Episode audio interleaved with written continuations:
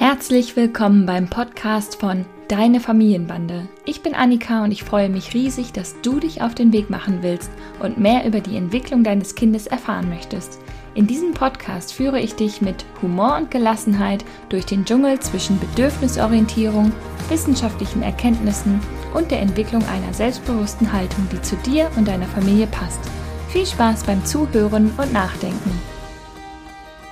Hallo zusammen, vielleicht erinnerst du dich ja. Vor zwei Wochen bin ich äh, in der Folge, wie du die Papa-Kind-Bindung stärkst, trotz wenig Zeit im Podcast darauf eingegangen, welchen Herausforderungen man sich so als moderner Vater heutzutage gegenüber sieht.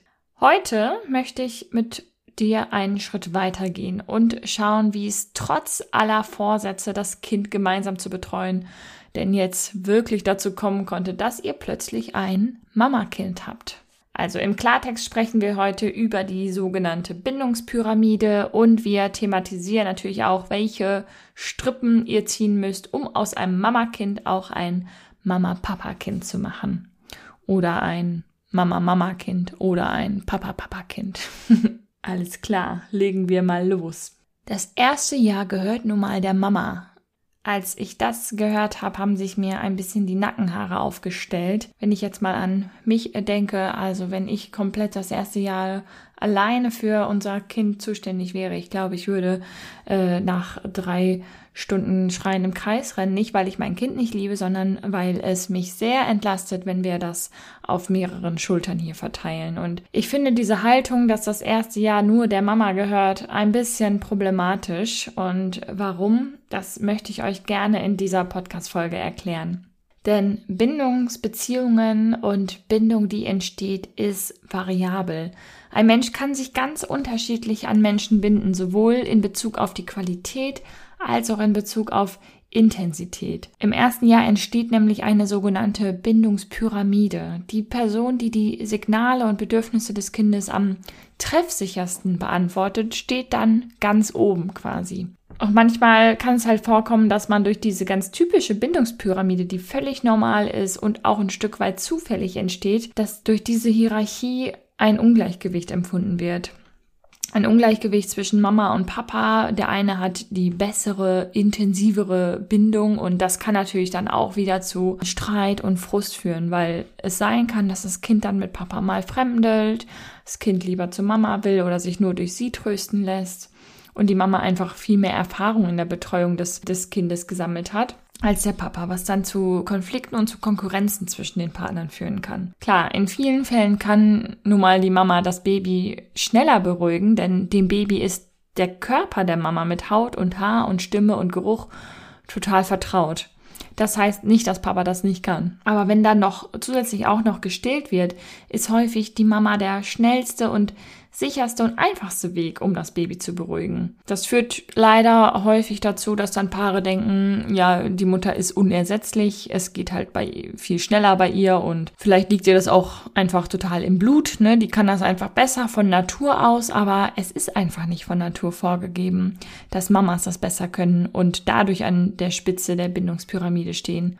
Es liegt auch ein bisschen an euch, wie spitz diese Pyramide ist, also wie stark sich das Kind wirklich nur auf eine Person fokussiert oder wie schnell es sich in bestimmten Situationen auch von anderen Personen betreuen lässt. Auf langfristige Sicht ist das echt wichtig, auch für euer Wohlbefinden und eure Ressourcen, wenn ihr merkt, dass euch das sehr herausfordert, dass sich das Kind nur von einer Person betreuen lässt.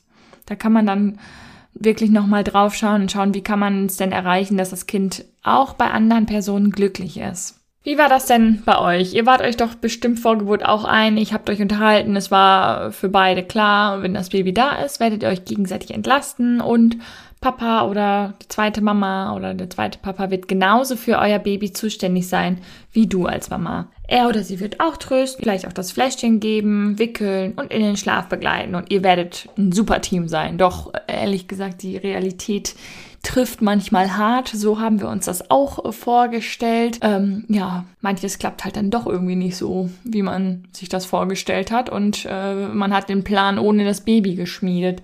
Wenn ihr dann nach mehreren kräftezehrenden Abenden und Nächten die Erfahrung macht, dass euer Baby einfach ein Mama-Kind ist und sich bei Mama viel schneller und trösten und beruhigen lässt, dann kommen natürlich die ersten Unsicherheiten und Konflikte auf. Denn es ist ja so, jedes Baby hat ein natürliches Saugbedürfnis und dieses sollte natürlich auch gestillt werden. Und durch diese Stillung des Saugbedürfnisses tritt natürlich relativ schnell der Erfolg ein, dass sich euer Kleines beruhigen lässt. Und das wollen wir ja auch. Wir wollen ja auch, dass das kleine Baby sich wohlfühlt und die Nähe und Geborgenheit spürt, die es auch braucht. Das kann aber natürlich dazu führen, dass der jeweils andere Partner das Gefühl hat, dass er halt nicht der Richtige ist, um das Baby zu beruhigen. Und manchmal verfestigt sich das Ganze dann so, dass es sich einfach total einschleift. Mama ist immer zuständig für Beruhigung und Bedürfnisbefriedigung des Kindes und Papa ist dann irgendwann so ein bisschen außen vor. Die Gefühle, die dann beim Papa oder bei der jeweils anderen Person entstehen, Kränkung, Verletzung, Frust, man fühlt sich einfach wie jemand zweiter Klasse, ein Elternteil zweiter Klasse. Einen kurzen Einwurf dazu. Es geht mir wirklich nicht darum, euch jetzt zu ermutigen, es unendlich auszureizen, wenn euer Baby nach Mama weint, nur damit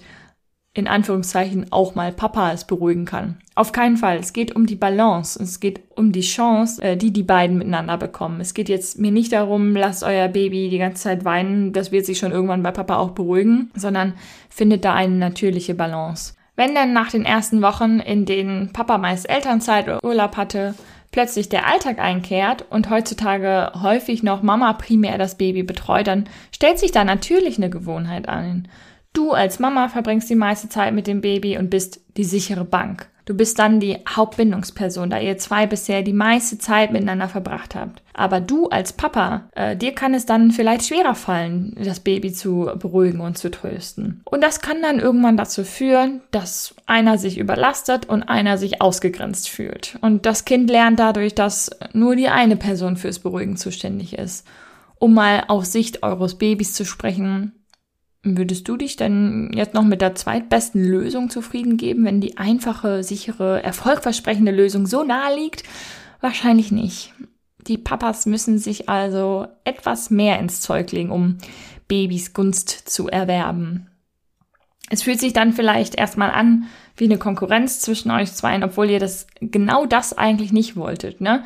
Es treten Gefühle von Verzweiflung, Unsicherheit, Frust auf und ja, das Selbstbewusstsein leidet auch, weil man will es ja schaffen. Ne? Man hat ja dann irgendwie auch den Ehrgeiz, so hey, das ist ja auch mein Baby. Ich möchte es auch beruhigen können. Und ja, auch der Papa kann eine ähnlich intensive Bindung zu dem Baby aufbauen und die kindlichen Bedürfnisse genauso gut befriedigen. Es geht darum, dass euer Baby in Beziehung mit der Bezugsperson die Erfahrung macht, dass es der Umwelt nicht hilflos ausgeliefert ist, sondern das Vertrauen entwickelt, dass seine Bedürfnisse befriedigt werden. Und diese Erfahrung kann es natürlich nicht nur mit Mama machen. Also lasst uns mal schauen, wie kann das gehen? Euer Kind braucht kontinuierlich die Gelegenheit, gemeinsame Zeit mit der anderen Bezugsperson zu verbringen, so dass es auch da spüren kann, dass Bedürfnisse erfüllt werden. Es reicht nicht aus, dann immer mal wieder besonders schöne Aktivitäten gemeinsam zu verbringen, denn Bindung entwickelt sich in allen Handlungen des Alltags. Man braucht wirklich so diese in der Fachsprache nennen wir das Activities of Daily Life, um da eine Bindung herzustellen. Ne? Beim Wickeln, beim Anziehen, ähm, ja, beim Trösten, ähm, beim Spielen, beim Versorgen, beim Mund abputzen, wirklich so bei den kleinsten Handlungen des Alltags kann Bindung wachsen. Und das Baby kann sich übrigens auch schon früh auf ganz unterschiedliche Strategien äh, der verschiedenen Personen einstellen. Das heißt, auch wenn Person A anders tröstet als Person B, können beide Strategien zum Erfolg führen. Es gibt nicht die eine richtige Verhaltensweise man liest ja oft diesen Satz, ja, akzeptier doch, dass Papa es anders macht. Er macht es nicht besser oder schlechter, er macht es halt anders. Ich finde, das klingt oft so, als würde das anders einfach ein Synonym sein für nicht so gut. Deshalb sage ich hier einmal ganz klar, verschiedene Strategien können zum Erfolg führen. Es gibt nicht die eine richtige Verhaltensweise.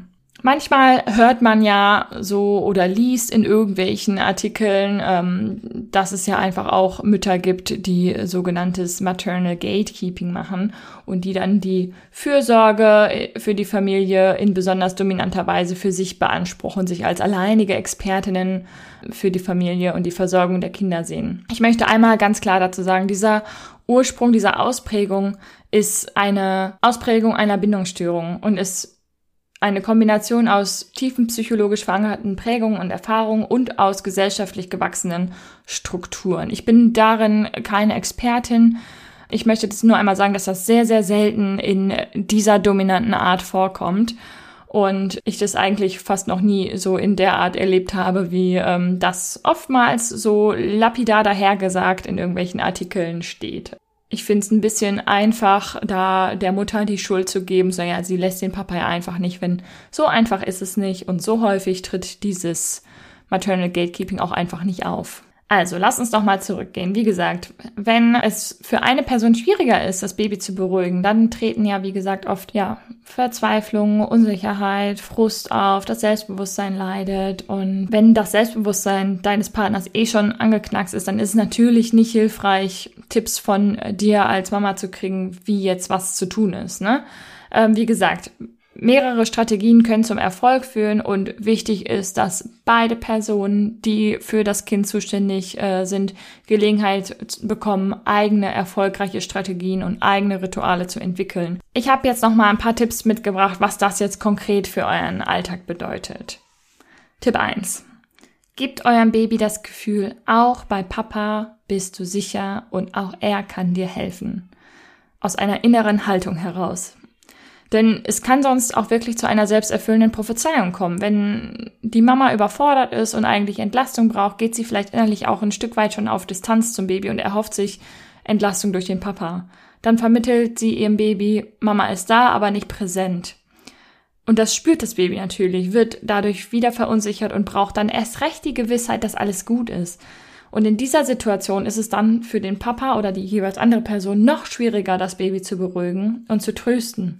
Hilfreich ist dann, wenn der Papa schon vorher Erfolgserlebnisse und schöne gemeinsame Situationen mit dem Baby hatte. Der zweite Tipp ist, haltet euch beide zurück, wenn der jeweils andere gerade zuständig ist. Gebt euch die Gelegenheit, Dinge auszuprobieren und Strategien und Rituale zu etablieren. Sowohl für dich als Mama war es mal neu oder ist es vielleicht auch manches noch neu, als auch für dich als Papa. Wenn ihr es gerade nicht schafft, wirklich ein Team zu sein und gemeinsam zu überlegen, okay, was könnte unserem Baby jetzt halten, dann haltet euch beide zurück, wenn der jeweils andere, wie gesagt, zuständig ist, damit man nicht das Gefühl hat, es guckt einem jemand über die Schulter. Noch schöner ist es natürlich, wenn ihr wirklich gemeinsam überlegt, so, hey, was glaubst du, was könnte es jetzt sein? Meinst du, ist es die Windel? Sollen wir das nochmal ausprobieren? Oder komm, ich bin einfach da, wenn du das weinende Baby auf dem Arm hast und sag mir Bescheid, wenn du Entlastung brauchst, dass ihr ein Team seid. Der dritte Tipp ist, Mama-Phasen sind normal, Papa-Phasen sind normal.